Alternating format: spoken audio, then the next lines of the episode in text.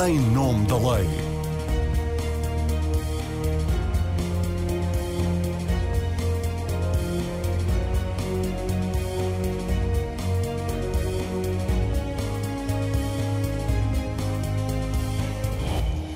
Olá, está com o programa Em Nome da Lei. Na edição de hoje vamos falar de metadados, isto é, informações sobre localização e identidade de quem efetua comunicações, bem como horários e duração das mesmas. Só não há qualquer dado relativo ao teor e ao conteúdo da comunicação.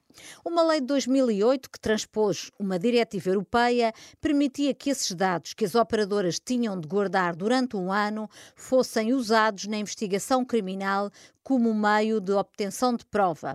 Acontece que o Tribunal Constitucional, na linha do que já tinha sido a posição do Tribunal de Justiça da União Europeia, veio declarar essa norma como inconstitucional em abril de 2022. As operadoras tiveram de apagar essas bases de dados, mas continuaram a guardar os metadados para efeitos da sua faturação por um período de seis meses. O que tem acontecido é que, na generalidade dos casos em que o Ministério Público tem pedido para aceder a esses metadados para recolha de prova em sede de investigação criminal, os juízes recusam. Aconteceu recentemente no caso da jovem Luana. Ela esteve desaparecida durante oito meses, sem que o Tribunal de Instrução autorizasse o Ministério Público a aceder aos dados de localização do seu telemóvel. Para os anais ficará também o caso do bombeiro suspeito de ter ateado 18 fogos e que acabou ilibado porque o tribunal não aceitou valorar os metadados que davam a sua localização nos locais dos incêndios. As ondas de choque da decisão do Tribunal Constitucional chegaram agora a um dos mais mediáticos processos judiciais de sempre. O Tribunal da Relação de Évora decidiu que todos os factos provados na investigação do assalto aos paióis de Tancos, com base nos metadados das comunicações dos arguídos e contribuíram para a condenação em janeiro de 2022 de 11 dos 23 acusados são nulos por terem sido obtidos a partir de meio proibido. O Tribunal de Santarém, que julgou o caso em primeira instância, terá agora de reformular o acórdão, expurgando do mesmo todos os factos provados apenas com base nos metadados. Eu sou a Marina Pimentel e convidei para a edição de hoje Luís Cruz Campos, advogado de um dos arguídos do processo de Tancos, o procurador Carlos Verdelho, diretor do Gabinete de Coordenação da, da Atividade do Ministério Público em matéria de cibersegurança, e Rui Pereira, advogado, penalista, professor universitário, antigo secretário de Estado e ministro, antigo assessor do Tribunal Constitucional e também juiz. Sejam bem-vindos, obrigada pela vossa participação e a todos os que nos seguem, bem-ajam por estarem connosco. Devo dizer, tentei também que estivesse aqui à volta da mesa um representante do Poder Legislativo, mas não foi possível. No caso de um, problema de agenda, e no caso de outro, a falta de maturação da solução legislativa para resolver este imbróglio. Ao que apuramos, ainda não é certo se será aprovado um projeto proximamente ou se será deixado para sede de revisão constitucional, como estava inicialmente previsto. Pedro Verdelho, comece por si, porque o Ministério Público é a parte perdedora, digamos assim, em todo este processo. E começava com uma pergunta genérica de enquadramento: qual é a importância dos metadados como meio de recolha de prova nos processos de investigação criminal? São um meio crucial de obtenção de prova? E para que tipo de processos, sobretudo? Ora bem, muito obrigado, Marina, antes de mais, pelo convite e obrigado porque o Ministério Público está muito interessado em falar deste tema. Uh, interessado em falar para que se saiba que existe um problema enorme à volta deste tema, que tem imenso impacto, eh, sobretudo nas vítimas dos crimes, e, portanto, o Ministério Público está interessado em falar até para apelar a uma resposta que tem de ser uma resposta do Poder Legislativo. As soluções que uh, estão a funcionar não resolvem as questões que se vão discutindo, uh, há problemas que estão a surgir desta falta de resposta e mesmo as possíveis respostas do Poder Legislativo não são completamente isentas de problema. Vamos ao problema antes de mais. Uhum. Um acórdão do Tribunal Constitucional nunca é um problema, como da, me da mesma forma o Ministério Público nunca é perdedor. O Ministério Público concorre na sua função para que se faça justiça e se o Poder Legislativo entende que deve funcionar de uma maneira, funciona. O Ministério Público cumpre as leis, não perde nem ganha nunca. Ao contrário, quer das vítimas, quer dos arguídos. Esses sim têm a perder. O Ministério Público contribui para a administração da justiça. E por isso, no Ministério Público, naturalmente, evidentemente, respeitamos o acordo do Tribunal Constitucional. Podemos discordar de alguns dos argumentos usados na, na deliberação. Pensamos pela nossa cabeça, naturalmente, mas uhum. as instituições funcionam e não nos passa pela cabeça não aceitar o acórdão. Uh, o que não quer dizer, insisto, que concordemos com todas as uh, conclusões, porque algumas das conclusões formuladas deixam-nos dúvidas. E é legítimo suscitar dúvidas, mesmo sobre uma decisão do Tribunal Constitucional. Claro. Aliás, recordo que um dos conselheiros que votou, votou contra e escreveu um voto vencido muito estruturado e, na minha opinião, muito convincente. Este problema, em todo caso, um problema muito mais vasto, é uma questão europeia, não apenas portuguesa. Outros uhum. países já procuraram soluções.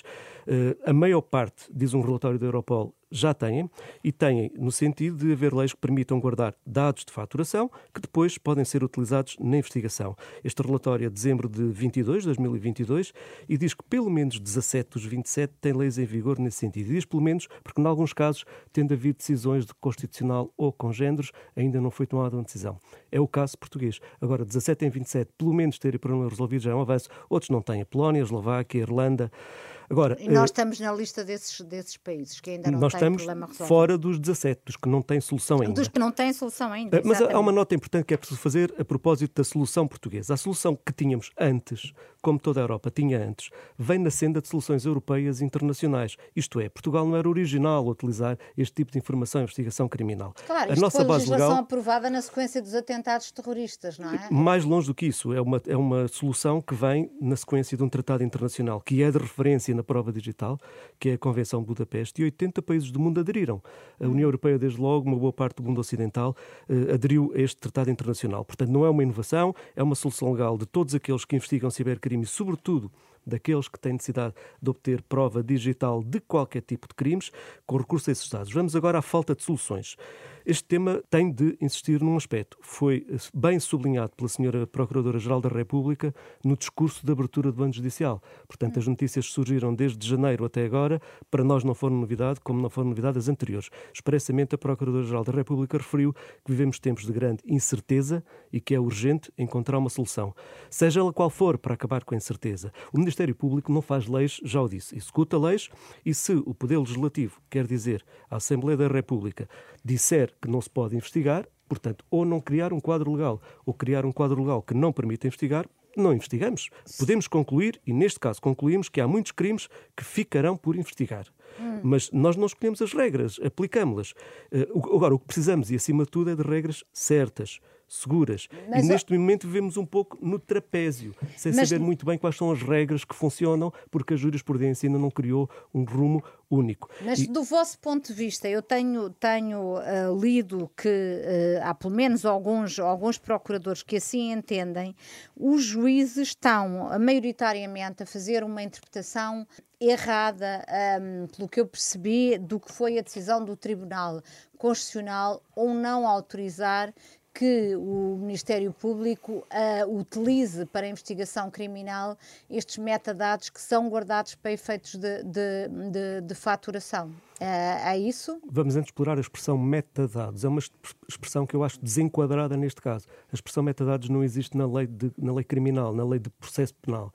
Existe numa lei que enquadra o acesso pelos serviços de informação a informação de operadores, mas não no processo crime. E por duas razões. A primeira é que metadados não é exatamente uma noção jurídica, é um conjunto enormíssimo de dados à volta de uma comunicação. Só não uhum. estão lá os dados da comunicação, aquilo que referia no início. O, o conteúdo, conteúdo, e o teor. A conversa, certo. a imagem, essas não estão lá. A generalidade destes dados não nos faz falta nenhuma para a investigação criminal. Em 90, ia quase dizer 99, mas digo 95% dos casos, precisamos apenas de uma coisa, que é um endereço IP é como se fosse uma lista telefónica das comunicações. Hoje em dia não temos lista telefónica. Há 30 anos tínhamos, há 20 anos, aliás, ainda teríamos talvez, e usávamos-las. E em 90 e tantos por cento dos casos precisamos apenas de um endereço IP.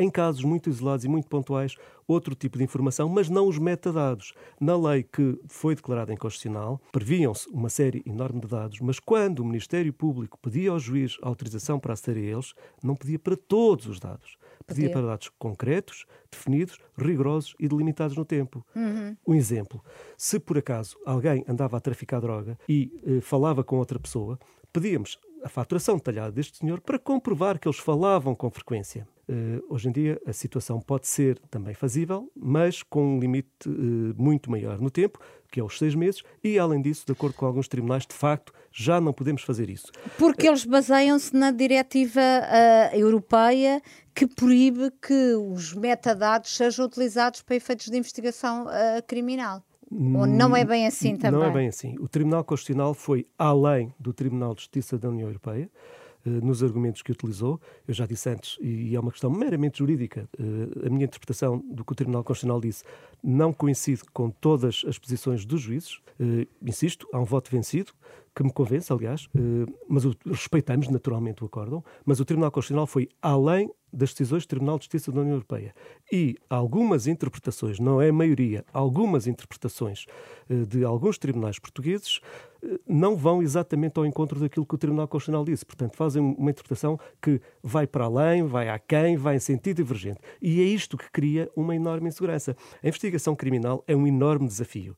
É, e, e cada vez mais, porque cada vez mais há incidentes processuais, cada vez mais os arguídos utilizam recursos, os recursos que a lei prevê. Uhum. E uh, esta incerteza que temos a propósito destes dados acaba por matar muitas investigações. Insisto, nós não fazemos a lei, apenas a cumprimos, mas temos o dever de alertar para as consequências de algumas leis ou para a consequência da falta de algumas leis ou para eventualmente mais soluções. Mas às soluções já lá vamos, gostava também de ouvir outras opiniões. Eu não sei se pode e quero falar sobre casos concretos, mas foi um bocadinho chocante o caso desta jovem de 15 anos que esteve uh, oito meses desaparecida e uh, os investigadores não a podiam localizar porque não lhes foi permitido o, o acesso aos, aos, dados de localização do, do, do telemóvel. Uh, esta decisão, do ponto de vista do Ministério Público, é uma decisão que vai na linha do que decidiu o Tribunal Constitucional ou é uma interpretação errada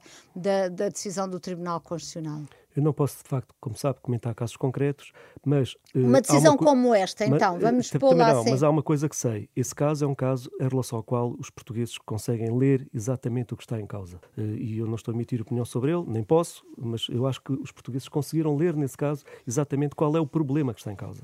Uhum. Uh, quanto a, uh, nesse caso, estamos a, a falar de, dos efeitos sobre investigações uh, em curso, mas há, há, também impactos em processos já julgados, em, não, não transitaram em julgado, porque ainda, ainda enfim, há, há possibilidades de recurso, mas são casos já, casos já julgados em primeira instância. Um deles é, é, é o processo de Tancos, além de Tancos, que, que é um processo muito mediático, muito conhecido, há outros há alguns outros casos uh, o Ministério Público tem essa contabilidade? Não se fazem contabilidades de processos segundo a prova que é utilizada neles. Nós não sabemos em quantos processos houve testemunhas a depor em tribunal. Não são feitas essas contas.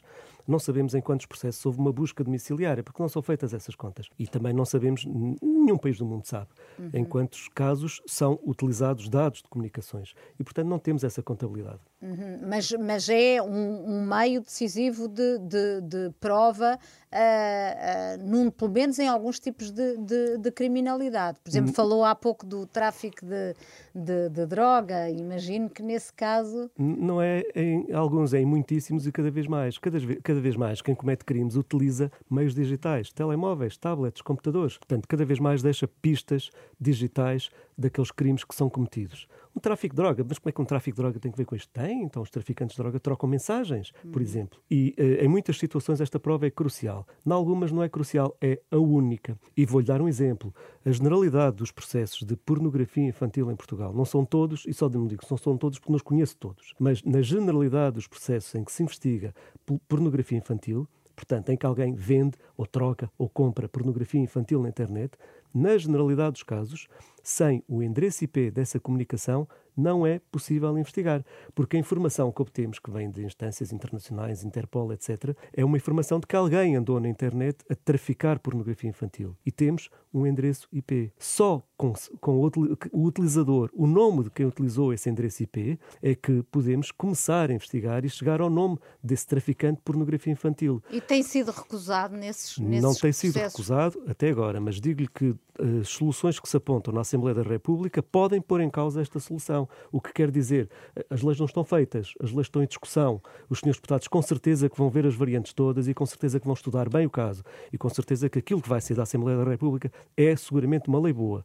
Mas os sinais que estão nos projetos no Parlamento não vão nesse sentido. Já vamos no final depois falar do que é que pode ser uma boa solução legislativa na ótica de todos, naturalmente. Luís Cruz Campos, advogado, faz a defesa do sargento Lima Santos da GNR de Lolé, um dos arguídos do processo de Tangos que um arguido que foi condenado em primeira instância a cinco anos de prisão com pena suspensa. Em que medida é que, eh, na sua ótica, a decisão da relação de Évora de expurgar do processo toda a prova produzida através dos metadados compromete a decisão do Tribunal de Santarém, que condenou Uh, em primeira instância, 11 dos 23 arguídos. Em que medida é que a decisão do Tribunal de Santarém está ferida de morte? É difícil neste momento responder a essa pergunta, porque a questão de terem expurgado, penso eu, 170... 171. 171 artigo, factos, dados comprovados, não me dá ainda uma pista concreta sobre qual será a solução do, que o Tribunal de, Santarém vai dar ao processo. Todavia, permita-me que, que, diga o seguinte. Uh, o Tribunal da Relação de Évora teve a coragem de pôr as coisas no sítio e de chamar tudo pelos seus nomes. Uhum. De forma muito concreta, muito real e muito precisa. Eu não discuto o, o teor do acordo do Tribunal Constitucional, é uma decisão que está tomada, tem força obrigatória geral, portanto, não é discutível para nenhum jurista, penso eu. É, Quer dizer, discutível é. É, é discutível no sentido da aplicação tudo. no caso concreto. Sim, claro, claro. Não, é, não parece que ser, temos é que olhar para o, processo, e estamos a falar do processo de tanques claro, concretamente, claro. É, mas antes de passar o processo de tanques, só uma, relativamente ao seu procurador, fazer aqui apenas e só um, e de acordo com a pergunta que fez, apenas e só um, uma, chamar a atenção para uma nuance. Realmente, a interpretação e aquilo que o Tribunal Constitucional decidiu permite, permite pedir em tempo real as localizações solares permite em tempo real. Uhum. Não permite é pedir as localizações solares anteriores. Mas em tempo real, em processo está a ser investigado, permite. Isso o que é que é dizer em tempo real? São quer dizer, no momento a ser investigados. A... Ah, Falou-se mas... aqui num processo em concreto que eu não, não conheço, portanto não, nem vou entrar por aí, mas relativamente a um determinado telemóvel que se procura, a decisão do Tribunal Constitucional permite e autoriza que os juízes uh, autorizem, portanto, a, a, utilização dos chamados metadados. Mas, se me permite, estamos a falar de coisas diferentes. Isso, isso não está em discussão, porque isso é interseção de comunicações, que são não, coisas diferentes. Eu não estou a falar de interseção de... de... Obter não. a célula... Só meter a, a não, não estou a falar nada disso. Assim, desde 2007, foi na reforma de 2007, foi introduzida uma nova medida cautelar ou de polícia, que é a localização de alguém que está numa situação de perigo para a vida ou de perigo para a integridade física. Não, não se trata de um meio de obtenção de prova, mas sim de uma medida cautelar. E aí realmente é verdade. Quer dizer, uma criança desaparece. Se a criança desaparece e este acórdão do Tribunal Constitucional não tem rigorosamente nada a ver com isso, uhum. é possível pedir, nem é preciso repare-se, intervir a autoridade judiciária. Uma autoridade de polícia criminal pode pedir a localização de um telemóvel, depois o juiz tem de validar essa diligência não se trata da investigação, trata-se da prevenção, mas nesses termos restritos. Quer mas dizer, porquê é que neste caso, pois não sei, por uma aplicação caso, do direito com toda a franqueza. Uma aplicação do Sem direito. dúvida. Se há uma criança que está desaparecida, em relação à qual se teme que haja um perigo para a vida ou um perigo grave para a integridade física, esta é a expressão da lei, eu, de certa forma, em termos materiais, fui pai desta norma. Claro que o pai é a Assembleia da República, enfim, o eh, que a aprovou. Mas eh, esta norma não está inserida nos meios de obtenção de prova. Uhum. É uma medida cautelar ou de polícia. E, portanto, por isso é que no... Tendo em conta a premência, se permite às autoridades policiais, oficial de polícia, um inspetor da Polícia Judiciária, que eh, obtenha a localização celular. Já, no, por exemplo, no caso, para falar dos dois casos que foram comentados no espaço público, o caso do bombeiro que alegadamente terá ateado uh, todos aqueles... É diferente. É, é diferente, aí é a investigação criminal. É, Porque neste caso, no caso da criança, não estamos a falar em dados armazenados. Uhum. É essa a expressão tempo real que o Sr. Doutor acaba de utilizar. Estamos a falar da localização e não de uma investigação retroativa com base em dados armazenados. Certo, está claro. Continuo. Claro. Uh, obrigada relativamente, relativamente, eu penso que, que, como eu disse, o Tribunal da Relação de Évora pôs as coisas no sítio de uma forma muito clara e também chamou a atenção para a forma como se investiga em Portugal. E a investigação, que aquilo que eu, em determinado momento, no, no, no processo de tanque chamei de investigadores de pantufas, porque hoje em dia o recurso à questão dos metadados e como recurso às interseções telefónicas parece o único meio de, de investigar. E realmente, de alguma forma, assim está a acontecer no país inteiro. As pessoas calçam os pantufas, ouvem as conversações uh, e a seguir está feita uma investigação. As coisas não e depois é ligar assim, as pontas.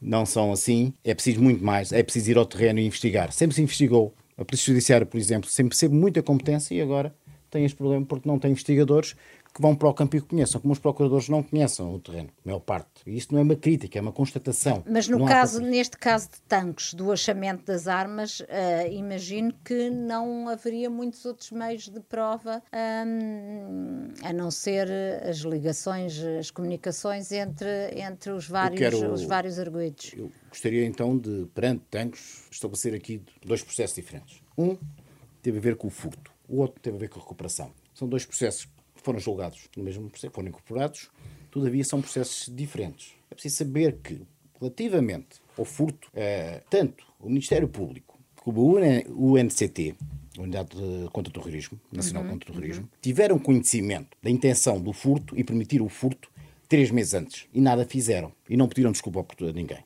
aos portugueses. E deviam pedir desculpa. Os, os procuradores, o Dr. João Melo, o diretor da UNCT, o Dr. Luís Neves, todos eles deveriam pedir desculpa aos portugueses, porque permitiram que essa vergonha nacional tivesse ocorrido. Essa é a primeira questão. Esse não foi investigado a totalidade do furto, porque a partir de certo momento uh, que isso medite, medite, medite, mediatizar. Não diria mediatizar, mas acima de tudo criar-se aqui um espectro de uma nuance política no processo que se foi criado eh, e que não deveria ter sido criada. A investigação não pode, um processo não tem tema nuance política, tem que se olhar ao, ao que ocorreu. É verdade que houve aqui problemas entre polícias na, na investigação, é verdade que esses problemas não foram não foram resolvidos em tempo útil, só que a partir de certo momento, e vamos passar para o segundo processo, tem a ver então com a recuperação e aquilo que foi a investigação. Tudo começou com uma data de cartas anónimas, em novembro de 2017, e aquilo que se fez foi simplesmente recorrer aos metadados e dizer: esses senhores estiveram em tal sítio, em tal sítio, em tal sítio.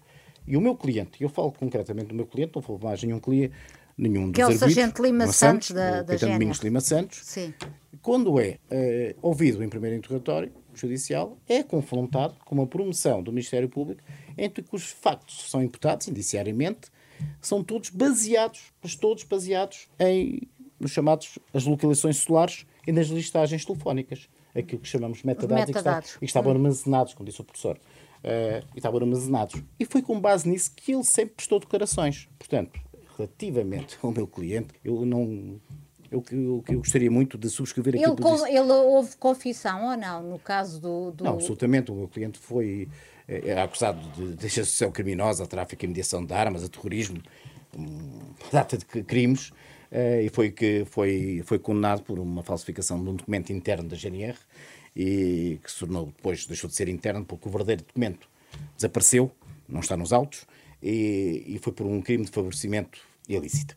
Foi por aí que ele foi condenado, não houve confissão, sempre foi negado e o meu cliente sempre disse aquilo que ocorreu. Aliás, posso até dizer, e a Marina perguntou se haveria meios de prova, é evidente que sim. Tanto mais que foram utilizados um carro da GNR para, fazer, para vir de Lolé para o centro do país, foi utilizado uma via verde GNR. Uhum. Uh, o comandante, o superior hierárquico do, do meu cliente sabia onde é que eles estavam, o que estavam a fazer e o que estavam a investigar, e portanto era possível chegar uh, a todos estes factos sem a questão dos metadados. Uhum. Que se diga muito claro que este processo podia ter sido investigado sem os metadados. Então, e, e quando uh, uh, utilizada, uh, utilizados os metadados para a recolha da prova, por exemplo, no caso do seu cliente, além dos metadados, há outra prova que possa sustentar a, a, a, manutenção da condenação ou acha que no caso dele, não sei se tem uma visão de conjunto, quer dizer, em que medida é que uh, a decisão de Santarém poderá eu, morrer na praia? Eu percebo a pergunta, Marina, mas eu, por uma questão de ética profissional, não posso responder, nem vou tentar condicionar uh, aquilo que será uh, o futuro deste processo. Ou seja, há um, há um coletivo que vai ter que tomar uma decisão com base naquilo que são os meios de prova que são, que são aceites e sustentáveis, de acordo com o acórdão da relação. E eu não quero pronunciar-me aqui sobre o futuro do processo, dizer apenas e só se há várias hipóteses. Uma delas é o meu cliente manterem a condenação e, no caso de ser mantida a condenação, haverá recurso da mesma decisão, porque continuamos a não concordar com ela, tal como já expressamos. Agora, o Tribunal eh, da Relação de Évora não se pronunciou sobre estas questões porque achou eh, que era, primeira, em prima facie, deveria. Porque depois vai deveria mais tarde ter que se pronunciar, não é? Em prima uhum. facie, consideramos inconstitucionais a prova proibida por, por, por de inconstitucionalidade, aqueles 171 factos, refaça-se o, o acordo, decida-se em conformidade. Depois veremos. Uhum. Isso foi decidido. Antes de passar para o Rui Pereira, um, exatamente pela questão que lhe vou colocar, ainda o queria ouvir sobre a questão da confissão porque há advogados de defesa, penso que também será o seu ponto de vista, a dizer que, no caso de arguídos que confessaram, sendo esta a confissão feita na sequência da apresentação de prova obtida através do acesso a metadados, que esta confissão está contaminada. É essa, é essa eu, eu pessoalmente defendo realmente se a confissão derivou da, da chamado, dos chamados metadados, é evidente que, para mim, que estamos aqui perante o chamado fruto envenenado. E neste caso concreto, essa confissão não terá valor jurídico. Mas é o meu entendimento, é uma questão que que neste momento irá fazer correr nos próximos tempos muita tinta, é, porque realmente, como eu disse, este, este, esta decisão é, é inédita e vai, digamos que é um, uma pegada no charco relativamente a todos os processos. Agora, eu entendo que essa confissão, se se fundou e que o que levou a pessoa a confessar foi os metadados e os metadados participaram mas como é que isso se determina? A confissão, deixe-me questionar agora o. Não se consegue fazer essa triagem. Pereira. Em que medida a, que a nulidade da prova obtida através de metadados pode afetar a validade da confissão? Não se pode dizer a confissão é sempre um ato livre. Bem, portanto... Marina, se me permite, eu vou responder diretamente. Mas gostava de dizer algumas generalidades para contextualizar diga, a minha diga, diga, diga. Primeira, concordo, enfim, tal como pelo que depreendi o Dr. Pedro Ferdelho, com o voto vencido deste acordo. É, é um voto vencido que me parece bem fundamentado do conselheiro Lino Ribeiro. No essencial concordo com as razões do voto vencido. E, portanto, discordo desta declaração de inconstitucionalidade, com todo o respeito, como é óbvio. Uhum. Penso que esta declaração, isto é bom para quem nos ouve perceber bem que, na maioria dos casos, não será até jurista. Esta decisão hipertrofia na ponderação de interesses conflituantes o valor da reserva da vida privada. E, eh, na realidade, a importância do acesso aos chamados metadados é enorme. Porquê? Porque na investigação criminal, qualquer juiz, por promoção do Ministério Público, pode determinar que se interceptem comunicações no futuro, mas não no passado. Isso só no relatório minoritário do Spielberg. Na vida não é assim. E em relação ao passado, a única arma, entre aspas, da investigação criminal são os dados de localização e tráfego, que são importantíssimos hoje. É óbvio. Há muitos processos em que a investigação criminal fica muito comprometida se não houver esse instrumento. Claro que há pessoas que têm um pensamento liberal muito acentuado e bem fundamentado, que até defendem que não devia haver interseção de comunicações em caso nenhum. Era um preço a pagar. Claro que haveria insucesso de muitas investigações, investigações ficaríamos desarmados em muitos casos, mas é a posição dessas pessoas. Eu não concordo. E penso que realmente, eh, de facto, houve uma hipertrofia desse valor em relação eh, aos interesses que são defendidos de prevenção criminal, de defesa das vítimas no âmbito da investigação criminal. Portanto, estamos pesou, a falar de pesou mais graves. a balança para o lado da defesa Exato, da, da vida privada. Estamos a falar privada. de crimes muito graves, crimes podem ser de homicídio, podem ser crimes de terrorismo, criminalidade muito grave, que é muito mais difícil, se não impossível, em alguns casos, eh, investigar sem este instrumento. Muito bem. Terceiro, quanto às eh, consequências desta decisão, também gostava de dizer qualquer coisa. Eh, a Constituição determina, em geral, que quando uma norma é declarada inconstitucional, norma eh, desaparece de ordem jurídica como se nunca tivesse vigorado. A declaração de inconstitucionalidade tem eficácia retroativa mas são salvaguardados, em geral, os casos julgados. Só que há uma exceção à exceção. Quando os casos julgados respeitarem a matéria penal contra-ordem nacional ou disciplinar, o Tribunal Constitucional pode ressalvar realmente eh, os casos julgados. Casos julgados. Isto é, pode afetá-los através da declaração. Aqui o Tribunal Constitucional não disse nada em bom rigor, mas mesmo não tendo dito nada, e esse é um pressuposto de toda a nossa conversa, na minha perspectiva, os casos julgados são atingidos. Pois. Aliás, também na reforma de 2007 foi criado um novo fundamento para o recurso extraordinário de revisão, que é justamente a condenação ter-se baseado em normas declaradas inconstitucionais. Uhum. E com toda a franqueza, em termos de ideia de Estado de Direito, é insuportável que alguém tenha sido condenado ao abrigo de uma norma inconstitucional claro. e que não tenha direito à revisão. Isso pois, é, é claro para mim.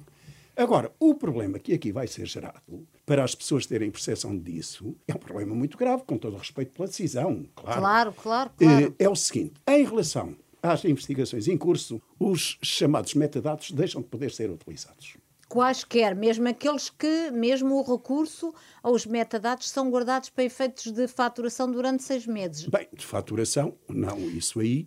Eh, mas podem... de faturação, mas utilizados para investigação criminal. Os dados de faturação Uh, bom, se me permite, sim, sim. os dados de faturação são guardados por qualquer companhia de telecomunicações do mundo por razões Exatamente. óbvias. óbvias. Como é que vão cobrar aos clientes Exato. se não tiverem dados de faturação? Claro, e esses é um dados ponto. podem ser usados é um para investigação criminal? Esses dados estão regulados numa lei que não foi que não sequer foi abordada pelo Tribunal Constitucional. Claro. Não foi declarada nem foi abordada, nem não foi posta em causa nunca. Por outro lado, há uma norma eh, na lei de cibercrime que diz que o Ministério Público pode pedir algum tipo de informação aos operadores. Que informação?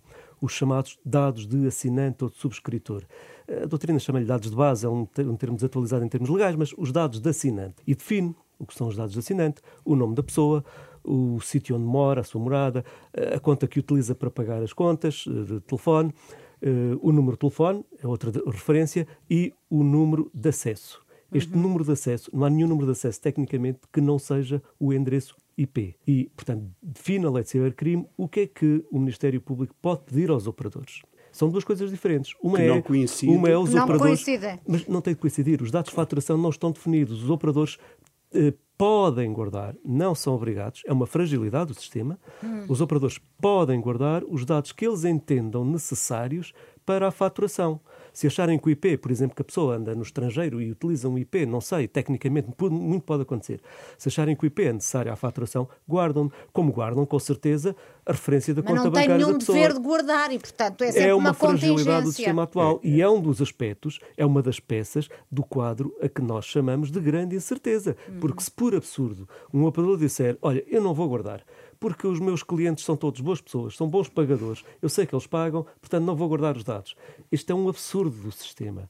Uh, agora, que é possível pedir de acordo com a lei, é, é esse o nosso entendimento do Ministério Público. Portanto, existem dados guardados, por um lado, legitimamente. Por outro lado, é o Ministério Público tem legitimidade para os pedir uhum. durante seis meses. Esta informação vai-me perdoar, mas não lhe chamo metadados, porque não são. Não são, são, dados de faturação, são, dados de faturação. são algo completamente diferente. a comunicações. Então, e, e chamar dizer, metadados é contaminar a discussão certo, e, e é prejudicá-la. Pode dizer que, por exemplo, neste processo de tancos, há dados de comunicações obtidos não através da, não. da, da legislação. Não pode. Não, não, não, não, não foram obtidos assim. O problema, é, o problema em relação a tanques que se vai colocar em relação a uma série de Eu processos... não comento casos concretos, pois, posso, eu, enfim, não vou falar eu também não vou que, falar em casos concretos, eu, eu mas o problema, que... o problema que se coloca é o seguinte, e, e, de facto é um problema interessante uh, juridicamente. O problema é saber se, no fundo, esses dados foram essenciais para a condenação. Uh, há um acórdão emblemático do Supremo Tribunal norte-americano, uhum. no caso uh, Arizona contra Miranda, que está na base daqueles filmes todos do Clint Eastwood, do Implacável Harry, uh, que mostra realmente o problema que surgiu nos Estados Unidos, porque num processo concreto até faltou apenas a comunicação dos direitos a um arguído que tinha cometido uma violação uhum. e confessou o crime. E o que aconteceu a seguir é que o Supremo Tribunal norte-americano realmente pôs em causa essa condenação, essa condenação foi revogada e o violador não foi punido. Ora bem, em Portugal, eh, aquilo que se tem discutido, em Portugal, curiosamente, houve um processo que tem a sua semelhança com este. Um processo que foi eh, julgado eh, no Tribunal Constitucional, em que houve uma,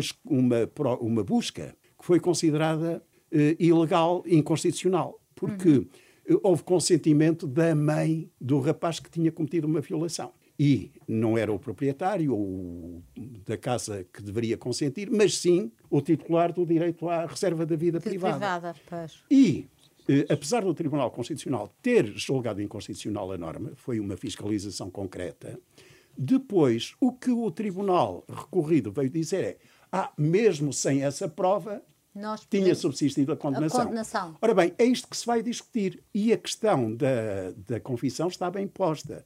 Porque a questão da, da confissão põe-se exatamente nesses termos. Saber se se aplica aqui a teoria dos frutos da árvore envenenada ou da proibição em cascata.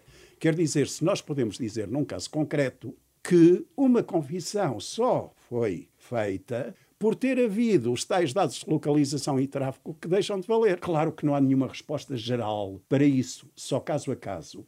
E eh, o Tribunal tem muita latitude, no fundo, a apreciar essa questão, é que se vai ver.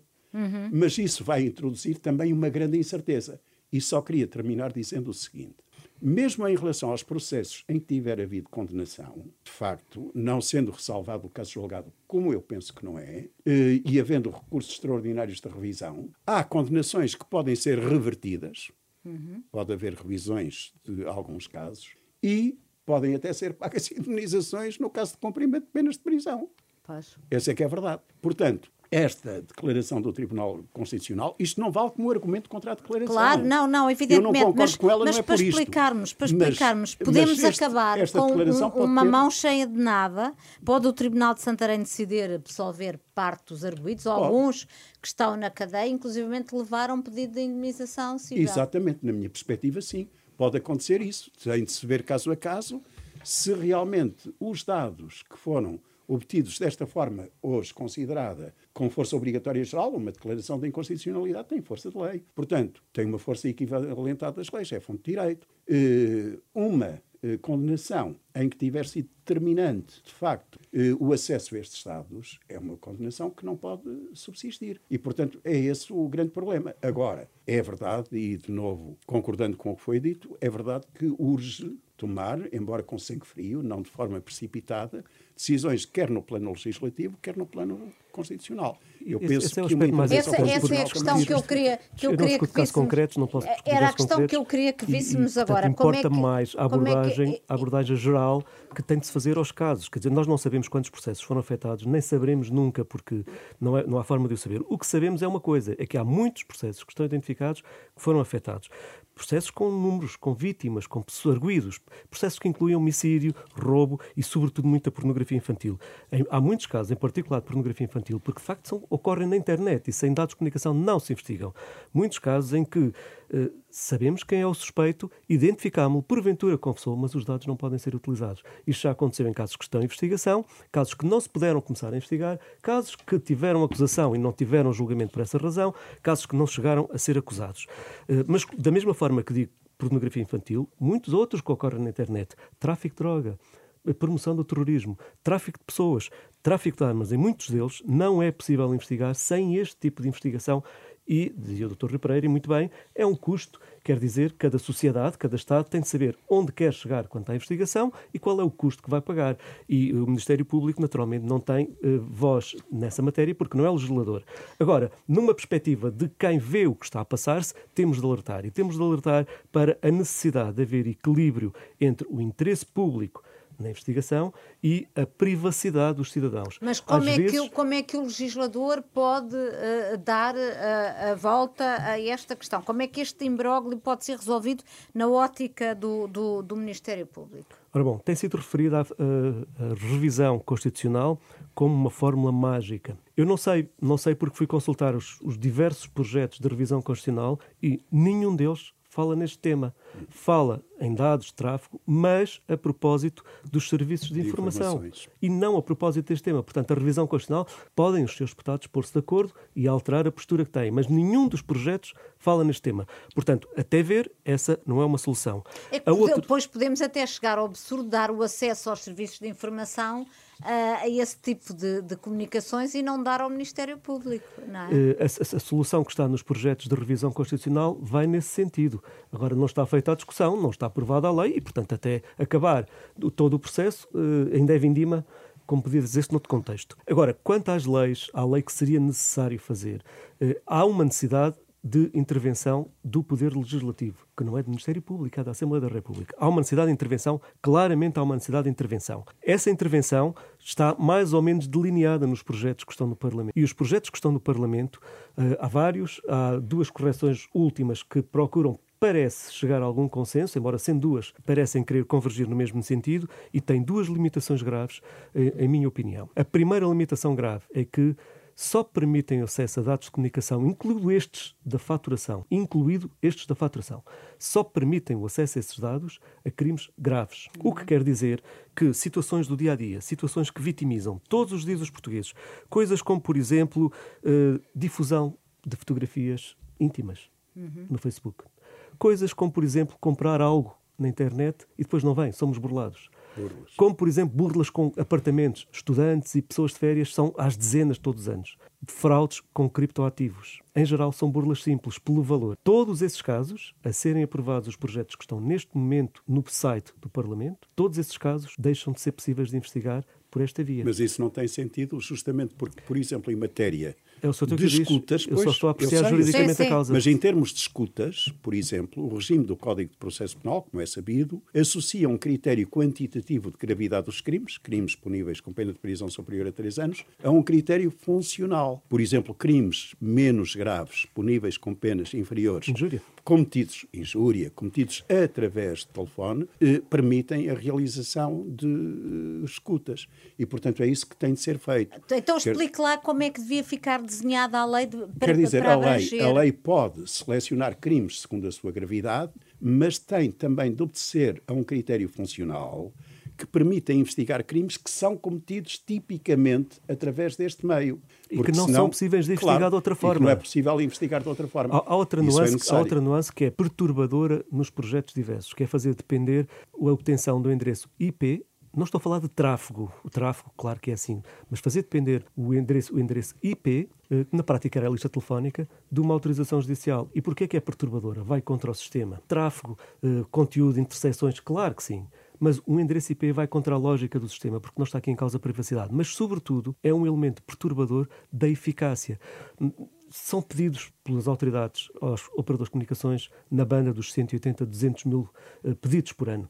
São os operadores que dizem dados que já não são de agora, não há dados, eu não tenho dados atualizados. Se de repente caírem na mesa dos juízes portugueses, admitamos que são 180 mil e não os 200 mil, 180 pedidos, o sistema bloqueia. E bloqueia para investigar o quê? Uh, agressões ou difamações online. Uma fotografia íntima que alguém deu a outro e depois vai pôr online. Não é a grande criminalidade. O sistema não bloqueia pela grande criminalidade bloqueia porque alguém foi comprar um telefone caríssimo na internet e foi burlado. Uhum. Ou porque foi arrendar um apartamento no Algarve e foi burlado. Para a pessoa, claro que isso é gravíssimo. É uma vítima. É uma vítima a que o sistema tem de responder mas fazer entupir o sistema e, portanto, estes dois dados que estão nos projetos legislativos, a Assembleia da República é soberana, decidirá o que entender, mas é nosso dever alertar para, primeiro, haver muitos crimes que vão ficar de fora, pura e simplesmente não se investigam, e segundo, fazer, fazer depender da autorização judicial a obtenção de um IP, não é? Do tráfego, é de um IP vai criar entropias enormes no sistema e vai bloqueá-lo. Oh, Pedro, uma... está a falar do, dos, proje dos, projetos do governo e do,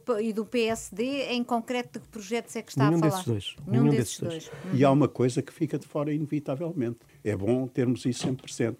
É que qualquer regime destes só vale para o futuro. E, portanto, todos os processos que estão em curso ou mesmo em que houve já condenação, são processos em que não há remédio nenhum. Não. Não há nenhuma lei, não há nenhuma revisão constitucional que dê remédio Por causa a esse do princípio problema. da não retroatividade. Da proibição de retroatividade em nós temos peios. algum receio, em nós prejuízo às vezes temos algum receio eh, de que eh, o legislador esteja a, o legislador, quem faz as leis, genericamente esta entidade a que chamamos de legislador, se esteja a ser muito receoso. E receoso porque a privacidade hoje em dia é uma bandeira com muita força. A proteção de dados pessoais é uma bandeira com muita força. Mas o Sr. Rui Pereira já o disse, não há direitos absolutos. O direito à vida, que é o mais sagrado direito da Constituição, é de facto inviolável. Mas o segundo, que é o direito à liberdade. É inviolável, mesmo assim, Não, a não é legítima defesa não é. não Um é, conflito é de verdade. E a liberdade, a liberdade permite exceções e por isso prendem pessoas, naturalmente, quando há razões para isso. Parece que a privacidade É. das comunicações e a proteção de dados pessoais é 100% inviolável. É verdade. no contraponto, a proteção das vítimas vivemos. Não, costuma A produzir uma espécie de é efeito 0%. hipnótico. Deixe-me perguntar ao Luís. Cruz Campos qual é que é a opinião dele, já não temos muito tempo, relativamente à forma como o legislador pode resolver eh, esta, esta questão. Estamos aqui a confundir um bocadinho aquilo que são os dados de base com os dados de conteúdo e com os dados de tráfego. São três tipos de dados diferentes e quanto aos dados de base, continua a haver a hipótese, mesmo com o acordo no Tribunal Constitucional, de se pedir. Isso vai estar no IP. Eh, outra coisa tem a ver com o conteúdo. Aí não é permitido. Isso são listagens telefónicas, eventos de rede ou, ou então localizações, geolocalizações, geolocalizações celulares. E outra coisa são aquilo que são os chamados dados de conteúdo, que só valem para o futuro, que tem a ver com as interseções telefónicas que aqui se falaram e que estão previstas no Código, entre o artigo 187 e 190 do Código de Processo Penal. Relativamente aos dados de base, o o acórdão não os, não os não os põe em causa. Só apenas e só relativamente aos dados de tráfego. Não é Quanto verdade, àquilo doutor. que é. O Acordo Constitucional é fala expressamente no, no endereço IP e diz o endereço IP até podia ser, mas não pode. E depois dá dois argumentos com os quais eu não concordo, mas até podia ser, mas não pode. É o que Sim. está no acordo. E volto a dizer que tem a ver com que ir buscar os dados IP com caráter retroativo, não com uma investigação que está a começar agora e se pedir, esse pedido pode ser facultado, pode ser feito e pode ser realmente Mas não autorizado. para trás, tudo o que é Não, para não, trás não retroativo pode. não É só como medida. Processos estão a ser investigados a neste momento. não interessa, se nós já Pois. temos um suspeito identificado, interessa Ah, os dados para trás. Para trás. Eu, com todo respeito pela opinião que está a ter, não concordo mesmo com ela. como não sou investigador, eh, eu entro por aqui. Eu estou a dizer aquilo que realmente decorre da lei eh, ou do acórdão. Pronto, esta é a questão. Aquilo que é, eh, aquilo que, que- que será a solução, eu gostaria de, daqui alertar para aquilo que disse o, o- até agora Presidente do, do Tribunal Constitucional, o Dr. João Coppers, relativamente ao que está a ocorrer em Portugal, que é a devassa da vida privada e a necessidade de se encontrar um equilíbrio muito grande entre a vida privada, a vida íntima, a nossa vida privada e o interesse público que tem a ver com a investigação. Agora, aquilo que se pode fazer no futuro, só há uma solução. Para já é ser competente e ser responsável. E é aquilo que tem faltado ao legislador em Portugal. Tem-se tem-se mexido muito no Código de Processo Penal, coisinhas pequeninas. É, Sempre- sempre na sequência Revoga-se, a seguir vai-se vai -se processos legislar nesse sentido. Mas é sempre. preciso ser competente e encontrar aqui um equilíbrio e ir de acordo, ir ao encontro daquilo que o Tribunal Constitucional decidiu. Temos de ficar por aqui. Mais uma vez, agradeço aos nossos convidados. O Em Nome da Lei regressa no próximo sábado, mas está sempre disponível nas plataformas de podcast. Boa semana, bom fim de semana. Em nome da lei.